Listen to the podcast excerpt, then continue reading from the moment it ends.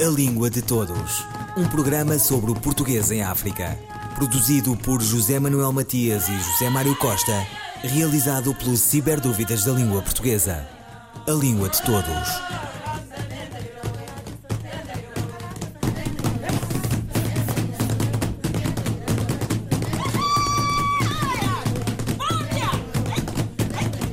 Dia Mundial da Língua Portuguesa vai ser comemorado anualmente a 5 de maio, como já acontece na Comunidade dos Países de Língua Portuguesa. A decisão foi tomada a 17 de outubro em Paris. É a primeira vez que a Unesco toma uma decisão destas em relação a uma língua que não é uma das línguas oficiais da organização. Por unanimidade, as pessoas reverem-se na ideia de que é importante um Dia Mundial da Língua Portuguesa. É muito importante, enfatizou António Sampaio da Nova, embaixador de Portugal na Unesco. Na proposta apresentada ao Conselho Executivo, os países do idioma oficial comum argumentaram que a língua portuguesa é a mais falada do Hemisfério Sul e que foi também a língua da primeira vaga de globalização, deixando palavras e marcas noutras línguas do mundo. A proposta foi aprovada por unanimidade. Embaixador António Sampaio da Nóvoa. É uma, é uma decisão simbólica, mas de uma enorme importância, porque praticamente é a primeira vez que a Unesco toma uma decisão deste tipo eh, em relação a uma língua eh, que não é uma das línguas oficiais da, da organização. E isto dá uma projeção da língua portuguesa no mundo muito grande. E, portanto, uh, o facto de isto ter sido feito por unanimidade, uh, com o apoio de muitos países, de todos os países da CPLP, uh, obviamente, mas também de muitos países de outros continentes e de outras regiões e de outras línguas, foi extraordinariamente importante para nós e creio que é um motivo de grande orgulho para, para a língua portuguesa. Isso significa que a língua portuguesa está mais, pe mais perto de se tornar língua oficial da ONU? São, são passos que se vão dando, não é? Não é, um, não é um tema que esteja de imediato em cima da mesa, mas são passos que se vão dando e o que é sobretudo importante aqui é o reconhecimento, é esta, esta distinção que nos é feita uh, e que nos traz uma grande responsabilidade também. Eu, uh, sempre na minha vida, sempre disse, de cada vez que recebi uma distinção a título pessoal ou uma distinção, por exemplo, como reitor da Universidade de Lisboa, a título institucional, eu recebi sempre essa distinção como um sinal de responsabilidade. E, portanto, o que é que eu faço com essa distinção? E eu acho que o grande tema agora é como é que nós podemos aproveitar esta distinção para verdadeiramente colocar, continuar, prolongar, melhorar uma estratégia uh, de difusão, de divulgação, de promoção da língua portuguesa no mundo, nas suas diversas dimensões.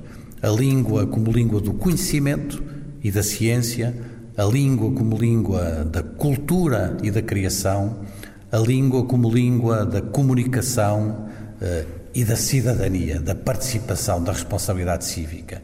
E, obviamente, uma língua também que nós queremos que seja ensinada em todos os continentes. Uh, a promoção do ensino da língua uh, é absolutamente central. Eu creio que precisamos de uma estratégia consolidada, clara nestes diversos aspectos. A língua portuguesa merece e a língua portuguesa é também uma dimensão uh, da diplomacia muito importante, é também uma dimensão da economia muito importante, é um valor económico importantíssimo, é uma dimensão da nossa presença no mundo, junto das comunidades eh, de língua portuguesa, junto dos outros países. Esta língua tem tudo para continuar a ser uma grande língua de referência no mundo e esta distinção ajuda-nos nesse caminho. E já está a ser desenhada essa estratégia para aproveitar essa, essa distinção?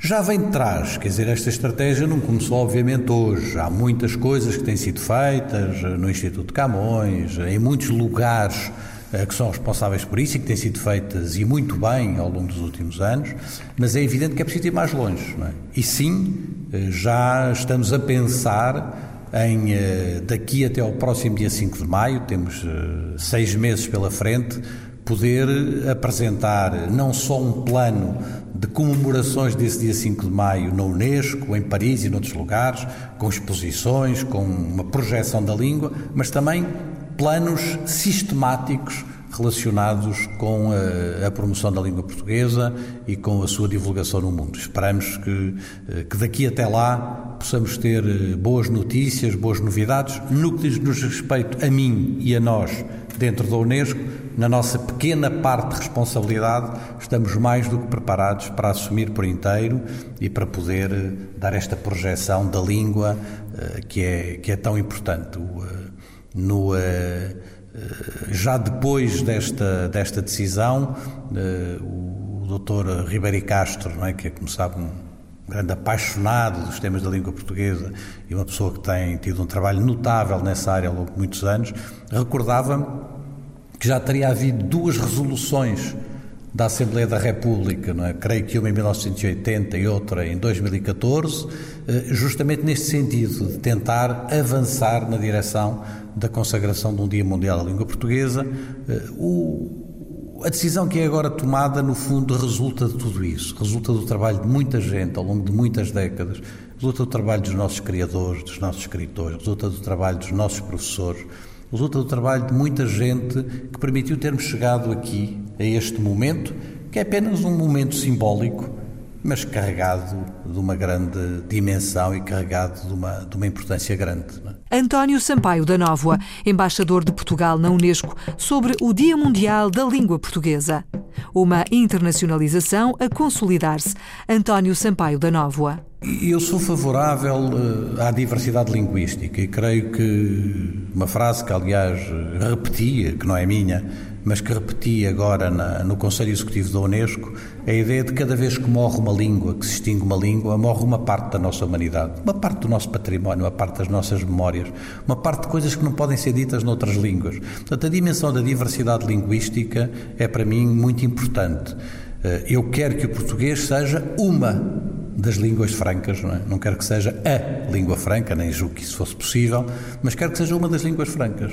E é por isso que eu insisto muito na ideia do português, não só no plano literário ou no plano cultural, que é importantíssima, que é a matriz primeira, mas também no plano da ciência, mas também no plano da comunicação, a presença na internet, a presença na, na, nas redes sociais, mas também no plano da cooperação internacional, da diplomacia, mas também no plano de uma língua que tem tudo para ser uma língua de diálogo. Contrariamente a outras línguas que têm uma matriz e que têm um passado de outra ordem, Portugal tem tudo para ser isso. E foi por isso também que no agradecimento que fiz, uh, que no agradecimento que fiz à UNESCO após a decisão, eu terminei esse meu apontamento com a Sofia de Melbreiner, não só porque é o centenário dela este ano, mas também porque ela tem aquele fabuloso poema, não é? Do Senhor, dai-nos a paz que nasce da verdade, dai-nos a paz que nasce da justiça, dai-nos a paz chamada liberdade, dai-nos, Senhor, a paz que vos pedimos, a paz sem vencedor e sem vencidos. E esta paz sem vencedor e sem vencidos é uma paz para a qual a língua portuguesa pode contribuir muito nessa dimensão de que estava a falar.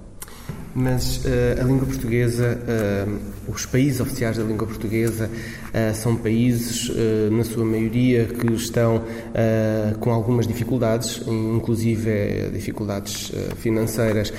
Para que a língua de facto tenha esse papel tão importante em termos mundiais, não significa que é necessário investir mais na língua? Ah, é necessário investir muitíssimo mais na língua. O investimento na língua é absolutamente central. Precisamos ter uma estratégia e precisamos ter um investimento que seja coerente com essa estratégia. E Portugal, eh, e não só Portugal, obviamente o Brasil também, que é, o, enfim, que é quem mais contribui em termos quantitativos uh, para sermos aquela afirmação que nós gostamos de fazer e que nós gostamos e que é verdadeira, não é? Que o português é a língua mais falada no hemisfério sul, é? Eu, aliás, a primeira vez que fiz esta declaração na Unesco, alguns embaixadores vieram dizer: oh, António, estás a exagerar um bocadinho, também não precisas. Não, não, não estou a exagerar, é, é objetivo, é um dado objetivo estatístico. É?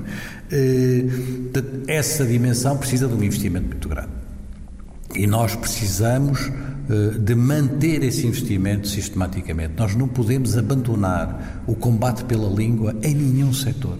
E por isso eu falo tantas vezes de setores que às vezes parecem esquecidos nesse combate, como é o setor da ciência. Não há. O século XXI é o século da ciência, é o século do conhecimento. Uma língua que não seja uma língua de conhecimento e de ciência é uma língua tende a tornar-se marginal. Eu não quero isso. Não é? uh, o século XXI é um século da comunicação, é um século em que a comunicação, as redes sociais, a internet, é preciso de uma língua que esteja lá presente também. E, essa, e para isso é preciso investimento. É preciso investimento, é preciso investir muito, mas é preciso investir tendo uma estratégia, tendo um pensamento sobre a língua.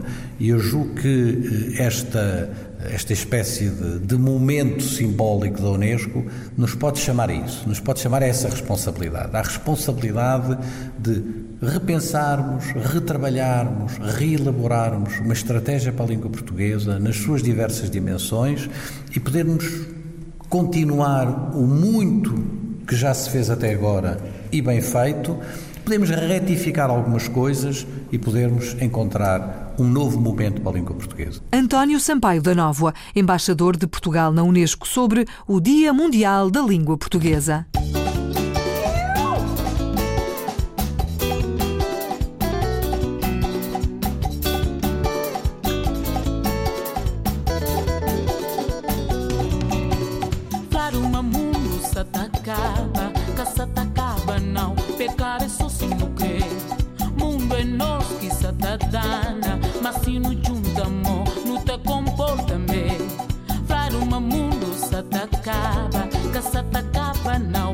atravesou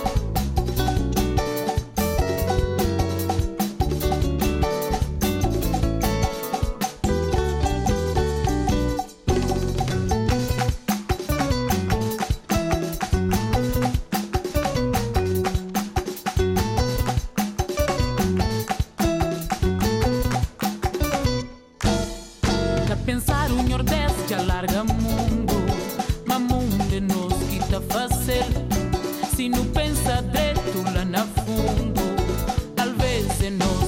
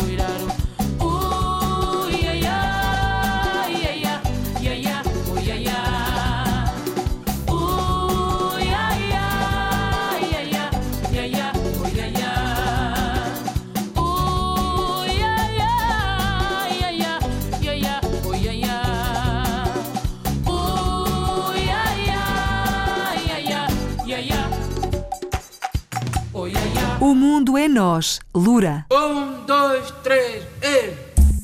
Eu tenho 22 anos e tu às vezes fazes-me sentir como se tivesse 800.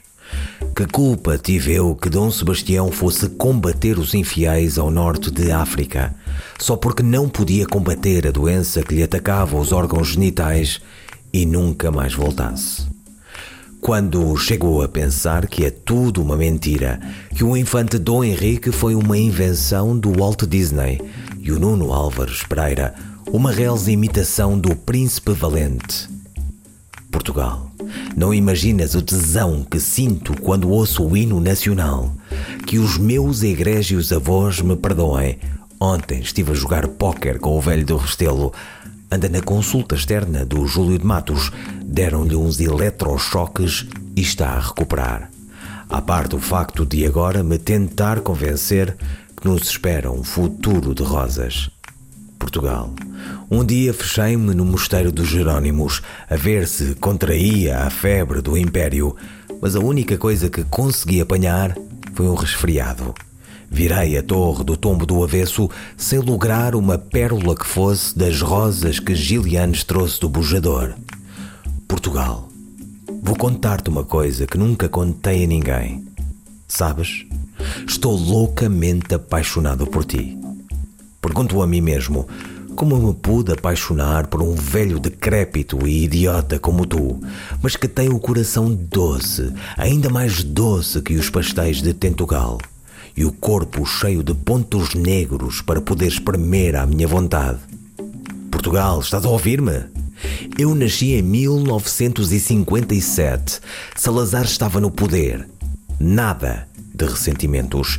Um dia bebi vinagre, nada de ressentimentos. Portugal, sabes de que cor são os meus olhos? São castanhos como os da minha mãe. Portugal, gostava de te beijar muito apaixonadamente na boca. Jorge Sousa Braga, 1981, poeta português. Jorge Sousa Braga nasceu em Cervães, Vila Verde, Portugal, 1957. Vive no Porto, onde exerce medicina, publicou diversos livros de poesia e traduziu Jorge Luís Borges, Bachot e Apollinaire, entre outros. Sobre a antologia da sua obra, O Poeta Nu, escreveu Pedro Mexia. Nestas trezentas e tantas páginas desvenda-se uma visão do mundo que poetiza todas as coisas. O poeta, ao jeito dos grandes mestres asiáticos, enumera e combina estorninhos e nuvens, cisnes e macieiras, tentando que a transparência, mas também a densidade misteriosa da natureza revelem a sua especial sabedoria. É uma súmula da poesia de Jorge Sousa Braga, que vê sempre o lírio que há em todo o delírio. A poesia de Jorge Sousa Braga, observa António Guerreiro, ganha muito em ser reunida. Ganha a consistência de uma inventividade, também formal, que abre para uma utopia do literário, para uma libertação da palavra, que tem muito mais o caráter de um método do que o de uma fórmula. A poesia de Jorge Sousa Braga nasce da mais primordial atitude poética, o amor pelas palavras, pelo ilimitado a que elas dão acesso. Ouviram Língua de Todos, as despedidas de Filomena Crespo, João Carrasco, José Manuel Matias, José Mário Costa, Luís Carlos Patraquim, Miguel Roque Dias e Miguel Vanderkellen. A Língua de Todos, um programa sobre o português em África, produzido por José Manuel Matias e José Mário Costa realizado pelo Ciberdúvidas da Língua Portuguesa. A língua de todos.